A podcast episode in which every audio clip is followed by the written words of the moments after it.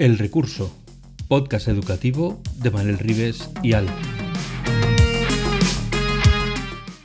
El Recurso es un podcast patrocinado por Golden Mac Edu, Grupo Catwin, tu especialista en soluciones pedagógicas Apple para el sector educativo. Si estás interesado en saber cómo la tecnología amplía las posibilidades de enseñanza y aprendizaje de tu centro, visita nuestra web edu.goldenmac.es. Bienvenidos a un nuevo episodio de El Recurso, el podcast sobre educación e innovación que hacemos Manuel Ribes y Alf. Hoy vamos a hablar con gente de Agampi, que es la Asociación Galega de Mestras y Mestres por la Inclusión. Con nosotros están Paula Carreiro y Mary o Mari Mora eh, para hablar de inclusión.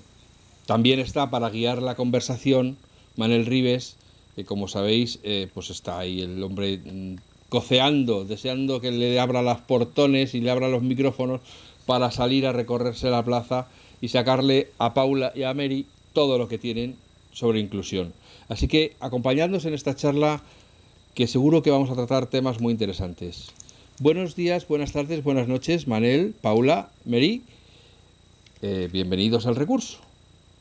¿Qué tal estáis? Buenos días, buenas tardes, buenas noches, recursillistas. Una semana más.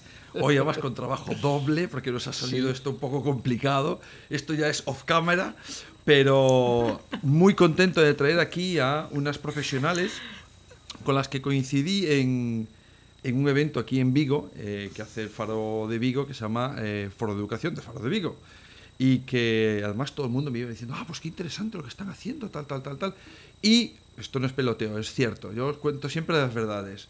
Y a raíz de algo que ha pasado estas últimas semanas, pues me parecía muy interesante, después de haber escuchado, como tenéis en, eh, en vuestro último podcast, casi del último podcast sobre Fanny, que nos habla del DUA, creo que venía perfectamente a colación hablar de, de, inclusión. Así que voy a hacer la pregunta, que se van a presentar ellas, de hola, ¿qué tal? tal pero ya cuando empiecen a hablar van a decir qué es lo que entienden por inclusión.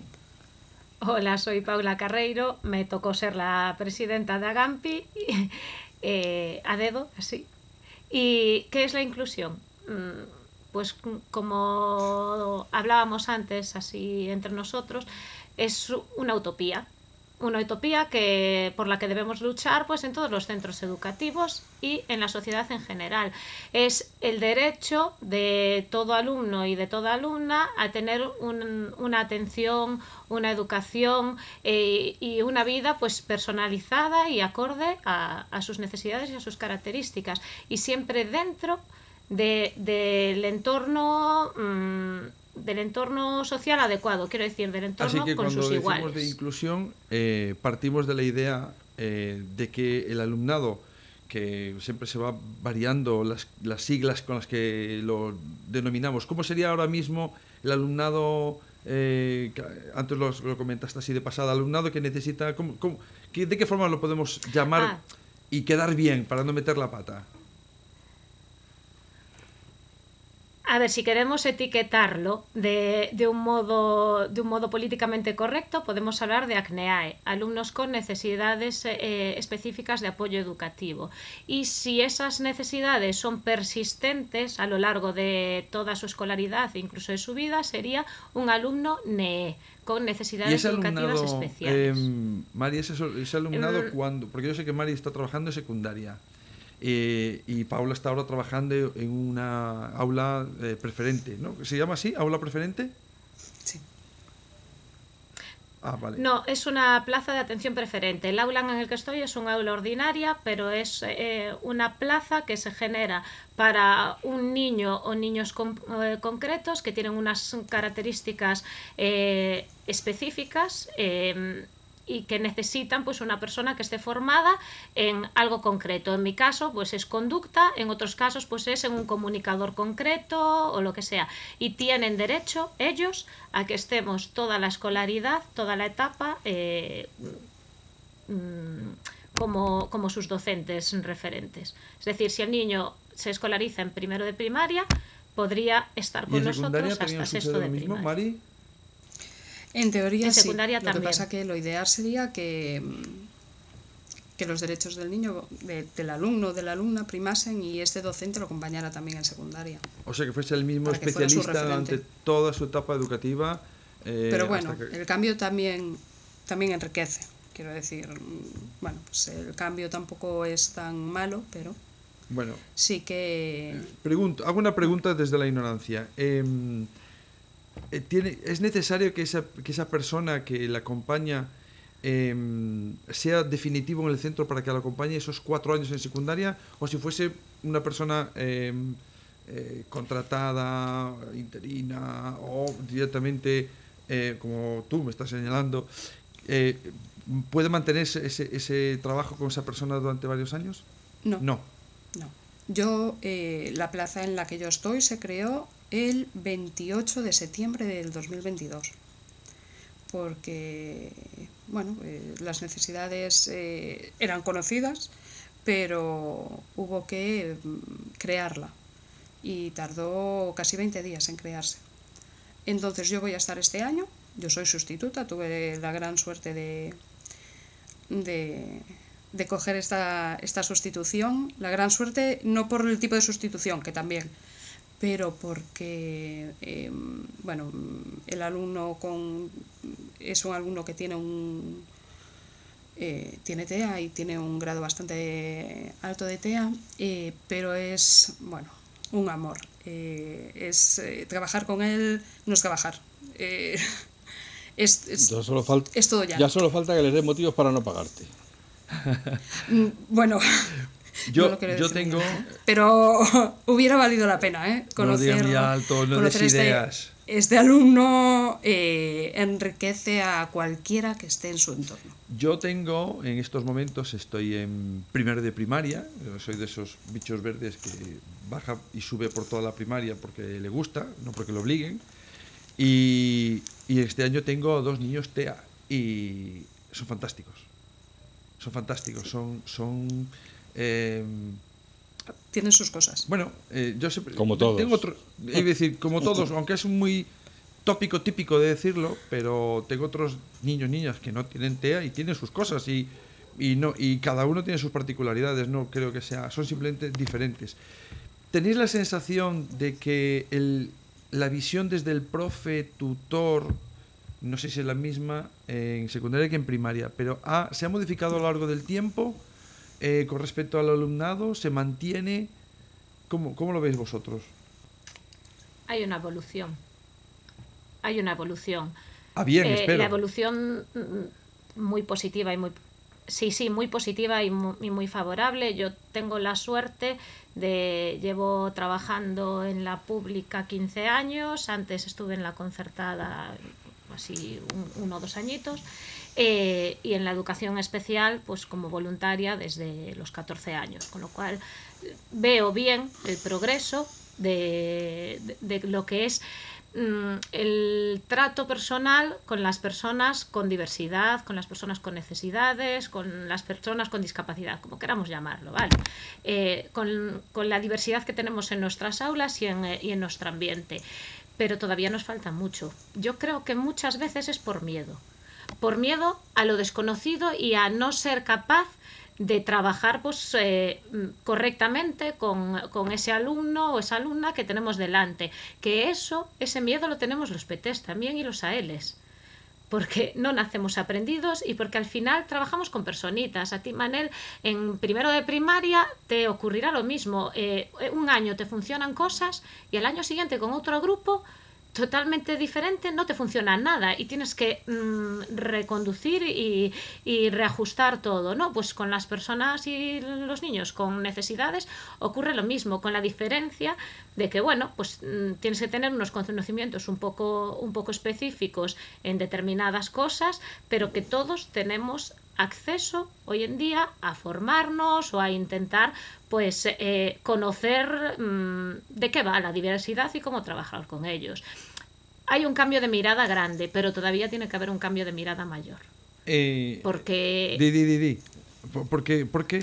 porque siguen molestando en clase. Quiero decir, no molestando de que a mí me moleste el niño, que el niño, yo creo que a ningún docente nos molesta ningún niño, pero me molesta para poder seguir el ritmo adecuado que, mm, que, me manda la norma establecida. Y entonces, claro, eso me frustra a mí como docente, eh, frustra al resto de compañeros porque, y, las familias a veces, pues porque no se hace o consideran que no se hace lo que se debería hacer, que paras más en, en unas cosas o en, en, otras. Y, y al final lo que hace realmente es enriquecernos en el día a día, porque los niños de hoy en día pues adquieren paciencia, comprensión, adquieren otros modos de comunicarse con sus compañeros y, con, y con, sus iguales, eh, adquieren unas habilidades que yo no tuve esa posibilidad cuando era, cuando era pequeña, pero seguimos teniendo la mirada de que me lo quiten del aula.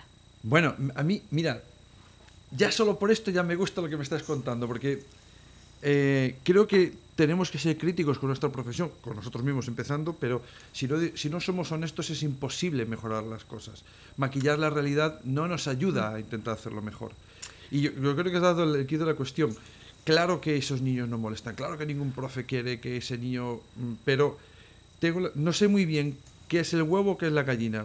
No sé si el profe, porque quiere llegar a un nota media con su alumnado o el sistema que lo obliga al profe. No sé cuál es eh, lo que lo causa. Creo que es más bien lo segundo que lo primero. Pero, ¿cómo podemos romper, desde vuestro punto de vista, que entráis en el aula a trabajar, eh, cómo podemos romper esa dinámica? ¿Cómo podemos hacer que vean otros valores, otros elementos? Porque, como has acabado de decir muy bien, tener otras personas diferentes en el aula nos hace ver el mundo desde otras ópticas. Y no ver eso como un aprendizaje me parece bastante pobre.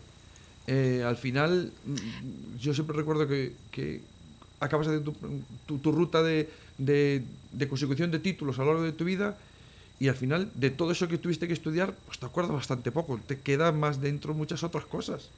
Mira, lo, ahora dejo a Mari que hable ella y se explaye, pero no me quería quedar sin decir una cosa, que es que muchas veces somos nosotros, los propios PTs, los que ponemos las trabas para entrar en el aula. Quiero decir, también no, no que pongamos trabas para entrar en el aula, sino que también tenemos miedo a estar dentro del aula.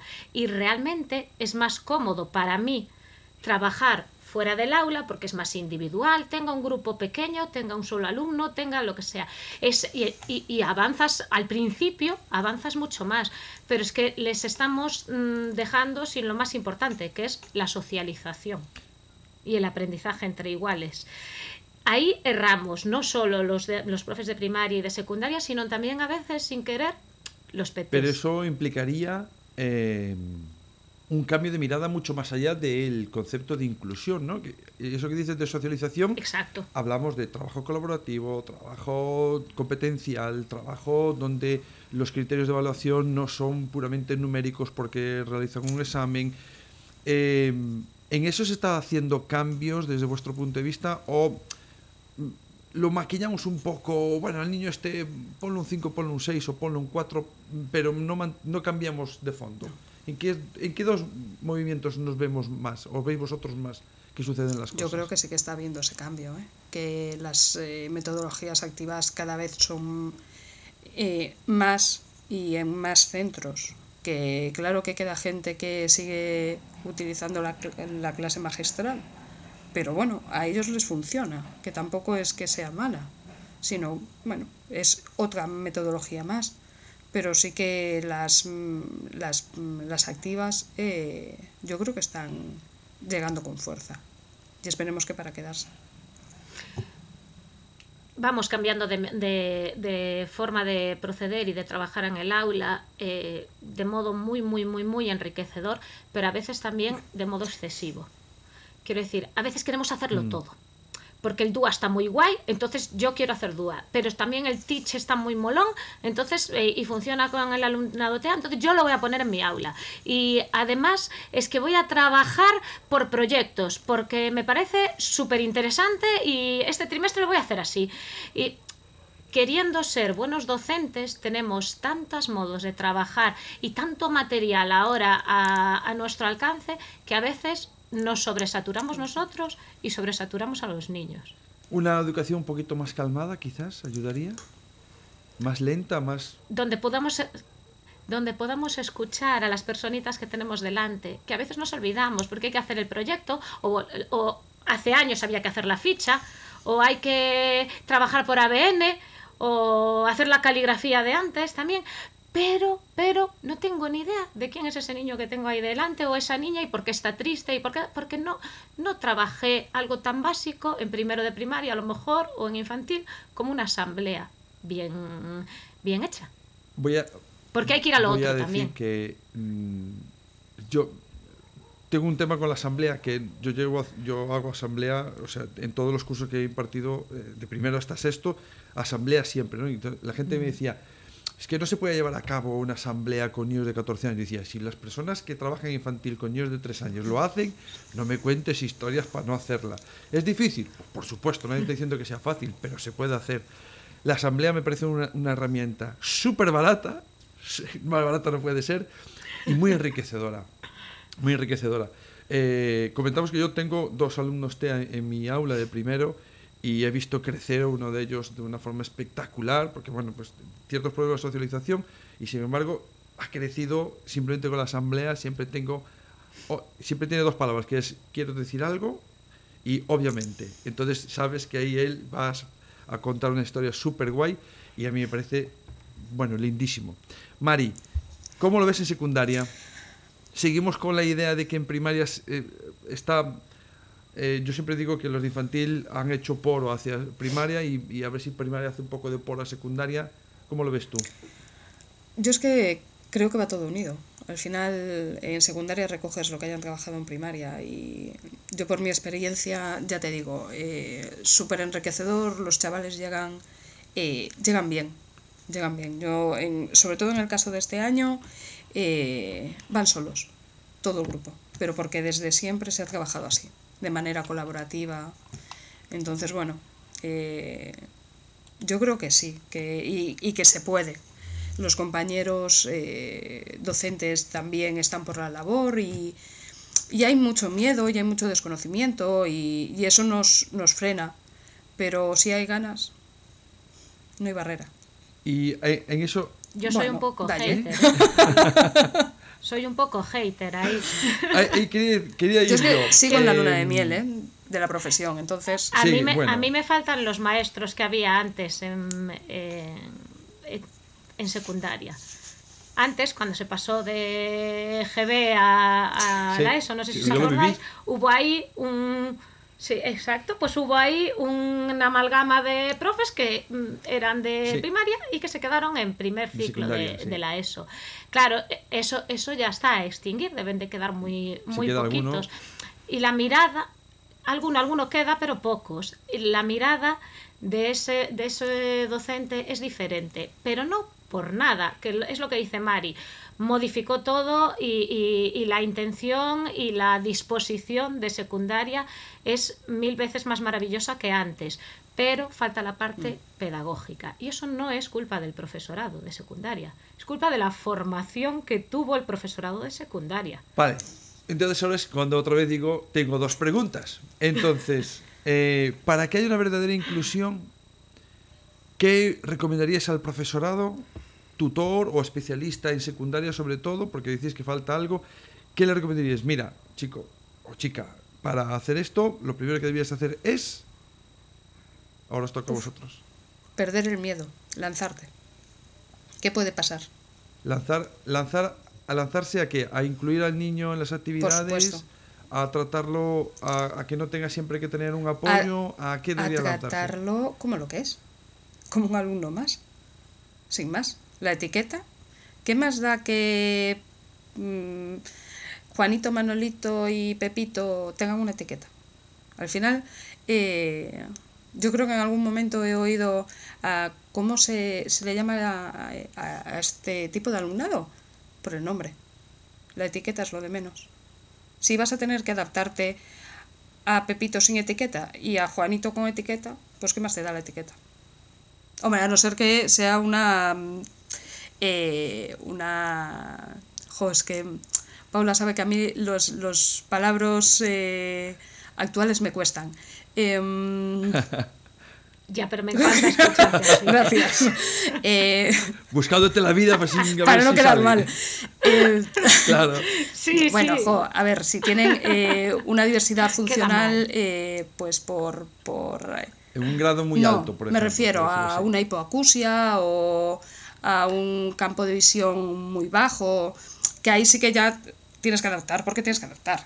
Quiero decir, ahí sí que, bueno, pues... eh, Que a veces lo que se refiere es que a veces los nombres son sí, necesarios bueno, para pues, saber cómo si actuar. necesitas una Perkins, No es Lo lo, que mismo pasa es que- actuar con un niño ciego Claro. que con un niño con baja Claro. visión. Lo, lo que, lo que pasa es que tengo la sensación a veces que eh, lo tenemos mucho más claro y como mucho más asumido cuando es una diversidad funcional sensorial porque se ve. o incluso física, motórica, ve, claro. pero cuando es eh, intelectual, no, a veces los profes no, no se nos, nos cuesta un poco, no nos cuesta un poco más de, adapta- de adaptar, de verlo como, a ver cómo puedo, quiero decir, cuando necesita un, un teclado eh, aumentativo o, o- o alternativo, lo tenemos como mucho más fácil. Ah, venga, se lo pongo, o necesita un teclado braille, ah, venga, se le enchufa y, vía.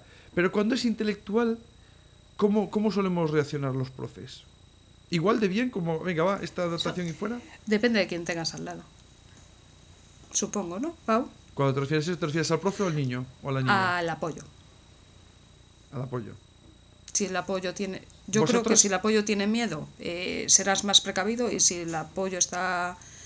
Pues es más lanzado, eh, pues será más fácil que te O sea lances. que Yo creo que, que eso influye mucho, lo que dice Mari, influye muchísimo, pero influye mucho más eh, la percepción de mía de intentar, intentar conseguir, sin emplear ninguna medida extraordinaria, que, que llegue a donde llega el resto. ¿Por qué? Porque visiblemente no, no hay nada. Lo que tú decías, Manel, ¿sabes? Entonces, mm, desde siempre, lo que no se ve no existe. Mira, algo que hacía yo mucho en el Centro de Educación Especial, cuando, cuando estaba trabajando allí, eh, mirad qué tontería, ¿eh? Em, en verano, para que se pusieran las gorras, es ponérselas por detrás. Por detrás, desde Sí, su espalda, sí. ¿sabes? Si se la ponía desde delante, se la quitaban y se la arrancaban, y muchos de ellos, si se la ponías desde atrás, lo que no se ve no existe. Mm. ¿Vale?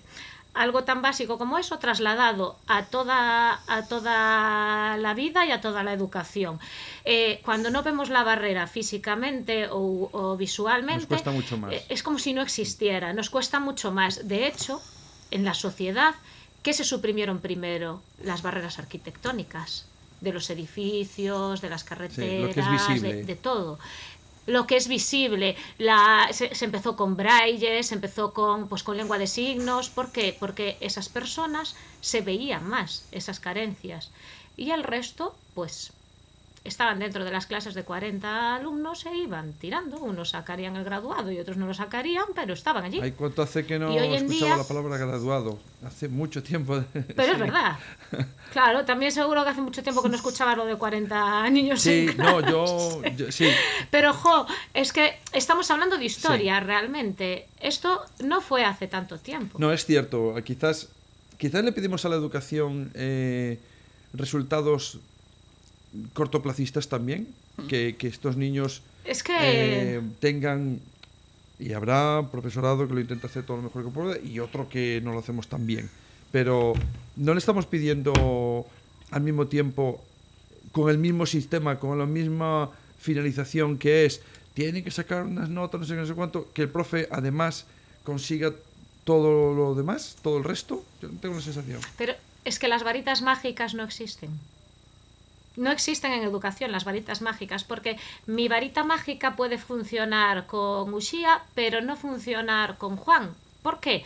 Porque necesitan una varita mágica diferente. Y si yo no soy capaz de ver eso, entonces no estoy, no, no estoy trabajando bien con ellos. Y claro, eh, eso implica eh, pensar en la personita que tenemos delante individual, como decías antes, en cada una de las 25 personitas. Tenemos que conocerlas. Llegar a conocer a 25 niños tampoco es moco de pavo, quiero decir, no es fácil, se nos está pidiendo un trabajo que es difícil de llevar a cabo en muy poquito Claro. tiempo. Bueno, ya que hablamos de varitas mágicas, y yo sé que aquí hay debate, os no me digáis que no va a haber debate, porque sé que hay debate. Tenéis la varita mágica del político que tiene pasta que le sobra porque ya se ha puesto todas esas fantásticas pantallas para seguir haciendo lo mismo y otras cosas que no hemos pedido y lo que pedimos no nos lo dan, pero ahora dicen, a ver, personas que os dedicáis a la inclusión en el aula, tengo un dinero y en orden de prioridad, ¿qué queréis que haga primero? Venga, Mari, yo sé que tienes una opinión diferente Sí. de Paula. Ahora quiero guerra y Barro. ¿Quieres, Carnizada. quieres sangre? Eh, yo para mí recursos, recursos eh, persona, recursos materiales y personales. Con eso. ya está, no, no hace falta que expliques más cosas. ya claro. ¿Para qué más? Paula, Yo, so- yo soy más fan de los espacios. Mm, Creo que un espacio, diferentes espacios, aportan muchísimas cosas. Eh, los espacios eh, generan aprendizajes, generan los aprendizajes, eh, generan conexiones neuronales, generan muchísimas, muchísimas cosas. Las experiencias que se puede dar en un parque o en una biblioteca o en una aula donde haya material deportivo o en una donde haya mm, muchísimo material de música mm, van a ser eh, generadoras de aprendizaje. Entonces, si tengo la posibilidad de que los alumnos puedan trabajar en, todas, en todos esos espacios, al final estoy generando muchos aprendizajes. Claro, los recursos, yo a día de hoy, los recursos físicos o tal, eh, voy a Instagram y hay un mogollón de gente súper guay que comparte eh, todo su maravilloso trabajo y yo soy de las que pues lo aprovecha lo reconozco, o voy al blog de fulano de tal que tiene cosas súper guays, o me voy a la librería médica y me compro pues el último manual de, yo qué sé, de TEA, porque mm, habla de un modelo de un modelo de trabajo diferente, a ver si me gusta, ¿sabes? Al final tengo esa posibilidad de generar yo los recursos o de Sí. cogerlos. Pero los espacios no. Si no me los dan. Ya, pero al final tú No, eres un recurso más. Bueno, también podríamos decir, tú eres un debatirlo, ¿eh? recurso más y sin ti, sin, Podríamos sin la pasta que tú supones, no se podría generar. en ese sentido, ¿creéis que... oh, pues tenéis que mojar en esto seguro. Eh, En este sentido, ¿creéis que la actual forma de visualizar las necesidades de inclusión en número de especialistas por número de grupos es la más adecuada? ¿O pondríais otra? Es que a veces no. No sé si me he explicado. Los que somos del sector ya sabemos a qué nos referimos. A lo mejor la gente de fuera Yo no, creo pero- que eh, el número de etiquetas no implica el número de profesores, porque hay etiquetas que pesan más que otras. Porque como todo lo medimos por etiquetas, o sea, el, el catálogo se mide o no, que me corrija Paula. ¿En cuánto está ahora mismo, cuánto pesa ahora mismo eh, un PT? ¿Cuántas unidades de un especialista en pedagogía terapéutica aquí- en lo que conocemos o lo que conocemos nosotros? ¿Cuántas tiene que tener para un PT a tiempo completo en un centro? Ocho. Ocho unidades. Independientemente, Si, si no recuerdo mal, ¿eh? estoy Bueno, hablando de y memoria. de si no AL andará mal, igual. que ocho. Y 12. 12. 12. De AL 12. y sin embargo podemos decir que ahora mismo hay más necesidades de audición en lenguaje que de PT o no ha variado. Yo creo que eh, andan a la par, pero DAL es un recurso de audición en lenguaje sumamente necesario en los centros, porque el problema ya no es del número de, de ALs que haya en el centro, sino de que no son definitivos nunca. Nunca hay una estabilidad. Bueno, nunca. En centros grandes sí, pero en centros pequeños, entre que comparten muchos centros, entre que son plazas que sacan habilitadas para este año, pero el próximo año no sabemos si estarán o no están, pues al final septiembre, eh, octubre y noviembre es fase de conocimiento de niños, de trabajar a saco como locas, las, las pobres de las compañeras de AL, para que al final de curso, pues eh, mm, tener unos resultados mínimos y el siguiente curso volver a empezar de cero. Quiero decir, haya niños, si tú vas a trabajar, pues a lo mejor que mm, bueno, me voy a meter en un campo que no es el mío, pero si vas a trabajar, si vas a trabajar un rotacismo, una dislalia, entiendo, entiendo desde la ignorancia que puede dar un poquito más igual que lo haga eh, la continuidad. Pero si vas a trabajar la comunicación, que es el área que más pesa hoy en día en los centros educativos, porque tenemos alumnado TEA, tenemos alumnado con parálisis cerebral, tenemos, bueno, tenemos un mogollonazo, por suerte, de alumnado diverso en el centro que necesita trabajar la comunicación, no la pronunciación. Eso sí que necesita una continuidad, porque si voy a establecer, pues yo qué sé, un comunicador o si voy a, a hacer simplemente la coordinación con la familia, Ah, corregidme si. Empiezo hoy y mañana corregidme si me equivoco. ¿Hay, hay presupuesto fijo el de, destinado a, lo, a los especialistas de PT y AL en los centros? ¿O es algo que el, bueno, va al centro en el paquete de todo el centro y el centro que espabile como pueda? Quiero decir que a lo mejor cuando se hace un, un centro nuevo y, y, pues se habilita un gimnasio del copón, yo vengo de educación física, así que guay que esté un gimnasio del copón, pero no sé si se hace en la misma medida que cuesta un gimnasio, eh, se hace lo mismo para, para, un área tan importante como es la atención a nuestro alumnado que lo necesita más. Ya, mm, eh, solo sale el podcast sin audio, no. pero estoy diciendo que no, ya es sí. completamente gráfica. No, era, era, para que hablara Mari. Eh, dale, dale. No, no existe eso lo que existe es eh, cuando, tú cuando se crea una unidad de educación especial, un aula de educación especial en un centro ordinario, entonces sí que se da un montante de dinero para montar ese aula, igual que montas el gimnasio. Pero bueno, nosotros veníamos a hablar de inclusión, con lo cual no vamos a montar unidades de educación especial en centros ordinarios. Nosotros lo que queremos es que todos esos recursos pues, puedan estar a disposición de todo el alumnado en las aulas ordinarias o en el aula Chamaye X, da igual, ¿vale? Eh, y eso no, tenemos que recurrir pues de los gastos de, del centro, de lo que de, dependiendo del centro, pues te dicen puedes comprar esto, puedes comprar lo otro, eh, a principio de curso normalmente. Y antes, ahora creo que no, pero los de orientación de primaria que me corrijan, antes sí que había un presupuesto, un, específico. un, orzamiento específico para el departamento de orientación. Entonces comprábamos de ahí material. Pero creo que hace años, por lo menos en la provincia de Ourense, hace años que no lo dan. Eh, en otras provincias A mí en no Pontevedra no, no me suena por lo que tengo trabajado. No, bueno, eh, yo no me refería tanto a que hiciese un aula como el gimnasio, sino al final es dinero. El aula de gimnasio al final conlleva eh, dinero para pelotas, para no sé qué, que es material con el que te trabajan. Pues bueno, pues ese, ese dinero también hace falta para que seguramente en material tremendamente caro en algunos casos, ¿no? porque es material muy específico de, de que, que, que, no es barato de conseguir. ¿no?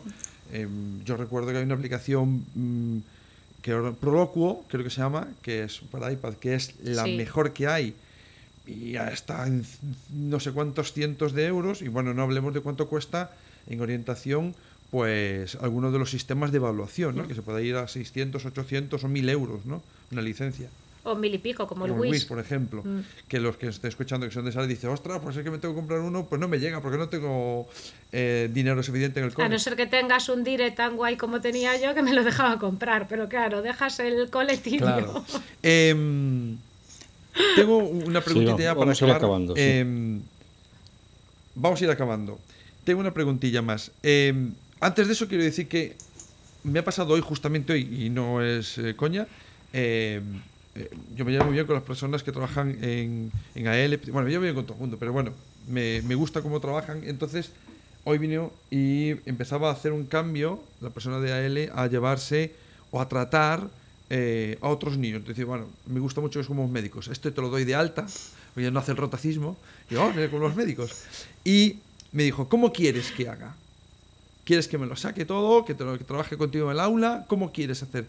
Y eso venía a colación de lo que estabas diciendo tú antes, ¿no? De esa combinación con el profe que trabaja en el aula, que yo creo que tiene que haber muy buena sintonía, ¿no? Para que trabajen dentro de esa aula y que esos niños puedan seguir currando y aprendiendo con sus iguales, ¿no? Y no, no entiendo que a lo mejor en algún momento específico, oye, te lo saco 10 minutos porque necesito trabajar con él esto y se me dispersa la atención o no consigo que esté enfocado en esta tarea, pero bueno, son esos 10 minutos, pero que trabaje en el aula y que la, y que la profe diga eh, venga, pues voy a trabajar contigo en el aula. ¿Te parece bien?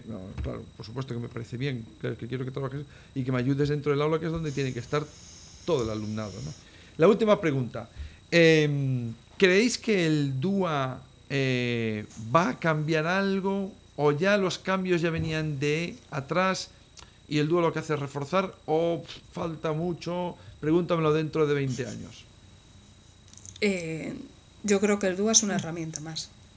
Que está guay, que está bien, pero bueno, enriquece. Pero hay más. Es una de ellas. ¿Y por qué entonces tiene esta fama ahora que ha adquirido? Porque ya, la fama ya venía de antes de la ley, o sea, en, donde nació, en Estados Unidos, em, se trajo a Europa y bueno, como que viene con muchísima fuerza desde hace varios años. Eh, no, no cambia o sí cambia diametralmente lo que puede suceder en un aula. Porque el diseño universal de aprendizaje, que es en lo que se basa el DUA en sí, eh, lo que pretende es que todos se puedan aprovechar de la misma actividad, eh, igual de modos diferentes, pero de la misma actividad. O sea, que el profe adapte todo para que pueda participar, para que pueda participar el alumnado. Es como que como que todo el alumnado pueda, todas las personas puedan salir a la calle y puedan cruzar. ¿Vale? Para eso pusieron los muñequitos estos que pitan, para eso pusieron las líneas en el suelo, para eso son los colores eh, para las personas con baja visión, para eso se están empezando a poner pictogramas también. Eh, claro, es hacerlo mm, para todos, universal para todos pero lo que dice Mari, al final, tal y como lo estamos tomando en los centros educativos, que empezamos un poco más a tomar el DUA como una metodología de cajas, de, manipulación de, de, cosas, de actividades concretas, es eso, una metodología más. Pero si lo llevamos al DUA real, es que tendría que ser la base de la vida. Una filosofía de cómo acercarse. Exacto, es que realmente es una este filosofía el DUA. Sí, exacto. Bueno, pues eh, señor Alfonso, puede dar usted por terminado nuestro programa. Sí, veis, eh, queridos recursillistas, que tenía razón cuando os decía que la charla iba a ser interesante. Yo, como ya sabéis, eh, pues procuro mantenerme al margen porque me gusta no opinar de las cosas que no sé, pero sí es cierto que de estar presente y de escuchar con atención en estas charlas he ido aprendiendo algunas cosas. Una de ellas que me venía a la cabeza cuando estaba hablando Paula y Mari es que si todos tenemos claro que los adultos somos diferentes, que todos tenemos nuestras cosas, que a todos nos gusta que nos cuenten las cosas de una manera, ¿por qué pensamos que a los niños se les puede enseñar a todos igual? Y luego la otra cosa que he aprendido de, estar en estas charlas, de que es una, bueno, pues eso, yo a todos los que se las pierden, pues, pues eso, ellos se las pierden porque están perdiendo grandes oportunidades de aprender, ¿no? Es peor para ellos, que se fastidien. La desgracia es que, como esto es internet, va a estar siempre disponible y entonces lo van a poder luego ponerse al día, pero bueno, siempre serán segundones. No estarán aquí cuando lo dijimos por primera vez. Así que, eh,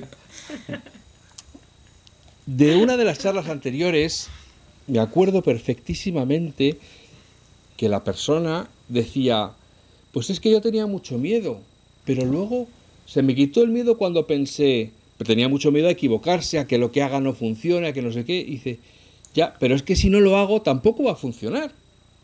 Así que por lo menos lo voy a intentar. Y si lo intento, algunas cosas me funcionarán, otras no, e iré aprendiendo y cada vez lo haré mejor. Entonces, recursillistas, recursillistos, recursillistes, ya que tenéis la oportunidad, ya que tenéis los medios, ya que os gusta lo que hacéis, ya que os dan esta diversidad, esta maravilla de no, no poneros un montón de robotitos sentados, unos clics de Famóvil sentados en pupitres para que les contéis a todos el mismo rollo, mirarles a la cara, si os lo van a decir, es que no me entero, es que no me sale, es que me lo puedes repetir. Y disfrutad del trabajo, si es que lo que os gusta es enseñar. Pues utilizad la diversidad de enseñanzas, de aprendizajes de, que tenéis delante para darle a esos personajillos y personajillas que os han tocado en suerte lo que necesitan para que sean mejores personas. Aquí acaba el sermón de hoy. Podéis conectaros con Mari y con Paula en la próxima charla que tendremos en el recurso, que seguro que va a ser igual de apasionante como la de hoy. Muchas gracias, Mari. Muchas gracias, Paula. Ha sido un auténtico aprendizaje estar aquí presente, escuchándoos hablar de la inclusión bien entendida. Así que muchas gracias, Manel, por estar ahí dirigiendo la conversación y a todos los que estáis al otro lado de los auriculares y de los altavoces. Nos escuchamos de nuevo muy pronto con un tema apasionante, seguro, como todos los que traemos. Gracias. Podcast patrocinado por Golden Mac Edu, Grupo Catwin, tu especialista en soluciones pedagógicas Apple para el sector educativo. Si estás interesado en saber cómo la tecnología amplía las posibilidades de enseñanza y aprendizaje de tu centro, visita nuestra web edu.goldenmac.es.